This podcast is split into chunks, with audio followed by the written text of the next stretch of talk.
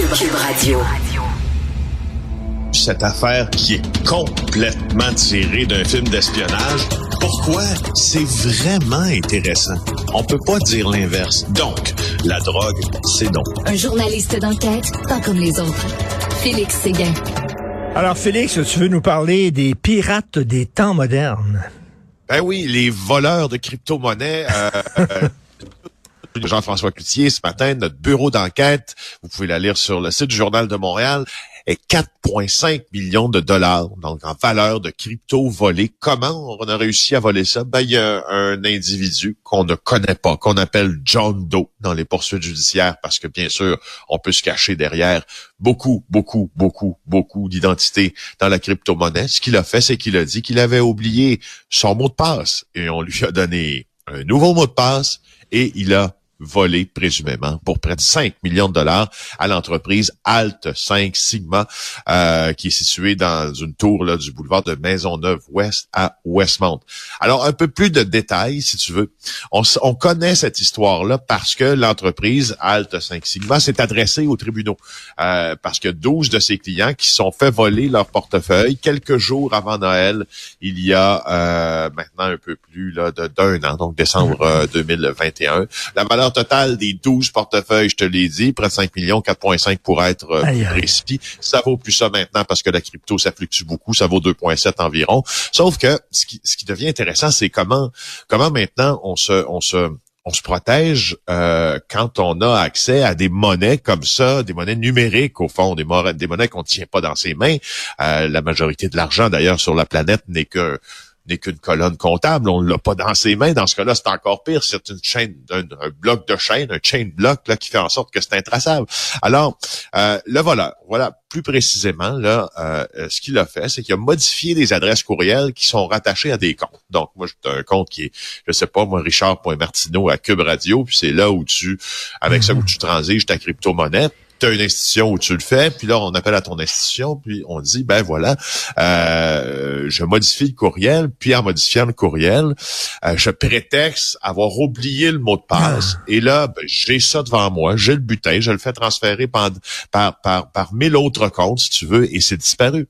Euh, alors, euh, ce qui est intéressant dans ça, puis je trouve ça un peu rassurant parce que on en a, moi, j'en entends beaucoup, beaucoup des histoires de, de, crypto qui tournent mal.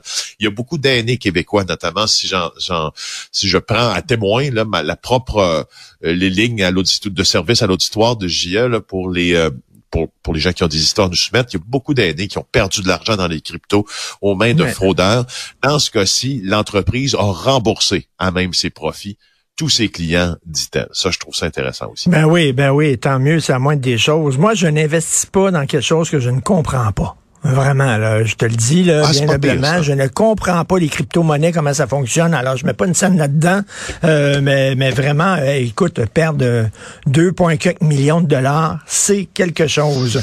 Euh, écoute, Marois Risky, qui a été harcelé par un gars, il récidive. Tu te rappelles au début de la campagne électorale comment on avait été tous choqués de voir que euh, il y a un individu de l'endroit de Sorel, Claude Delaunay pour le nommer, euh, qui semble-t-il avait euh, appelé au bureau d'Enrico Ciccone pour faire des menaces de mort à peine voilées, pas des menaces de mort à peine voilées, des menaces de mort à l'endroit de la députée Risky qui était enceinte jusqu'aux oreilles à ce moment-là. Euh, et finalement, en, en, détricotant les fils autour de Monsieur euh, Delaunay, on a compris assez rapidement que euh, c'est un gars qui était originaire de Montréal, mais qui faisait tout pour se rapprocher d'élus de l'Assemblée nationale. Il était, s'était proposé pour devenir euh, chauffeur bénévole pendant la campagne euh, électorale, sauf que quand tout ça s'était fait, quand il avait eu son, son job de bénévole, si tu veux, il y a des, belles intentions, ça s'arrêtait là. Il en profitait pour proférer des menaces. Euh, il avait euh, a été arrêté et accusé de harcèlement. Il avait été libéré sous condition parce qu'on avait décidé d'aller à procès. On a dit on va te libérer en attendant la procès. Tu ne poses pas un grand danger pour la société. Mais la semaine passée, il a récidivé. Quelque part entre le 23 puis le 26 février dernier, euh, il a encore une fois menacé Marois Risky, donc brisé ses conditions. C'est incroyable. Euh, c'est incroyable. Et là, il, il, tu vois que il y a pas en tout cas, je veux pas dire qu'il y a un problème de santé mentale sous-jacent à cette affaire-là, sauf que euh, là, il, était détenu, il est passé en cours une autre fois pour bris de condition pour sa nouvelle accusation d'harcèlement, blablabla.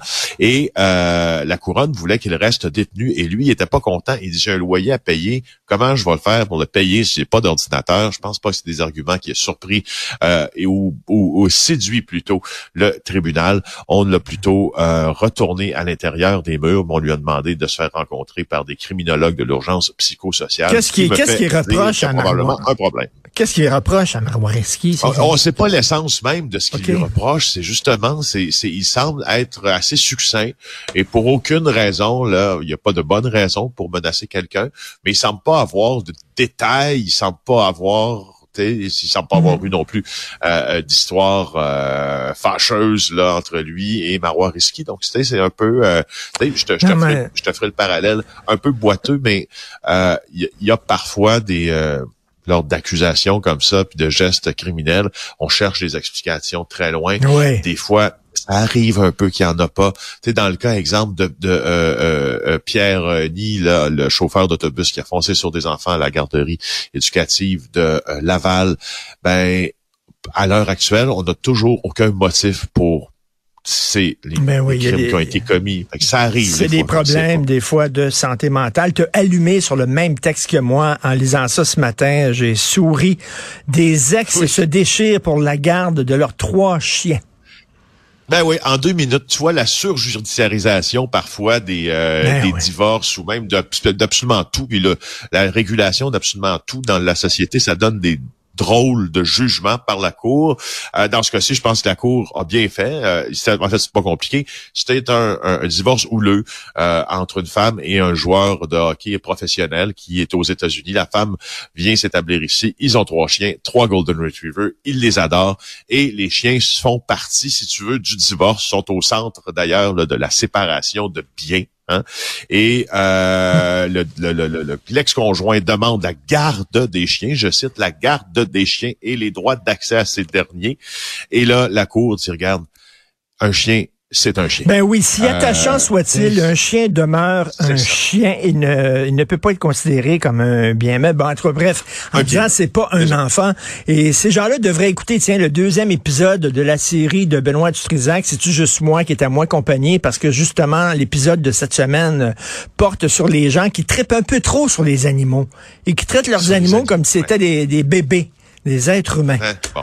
Donc, des gens. Quoi faire. tu sais, quand on parle du système euh, qui est engorgé, le système de justice, t'en allé devant les tribunaux pour la garde du chien. Là, vraiment, c'est un peu n'importe quoi. Merci, Félix. On se reparle demain. Bonne journée.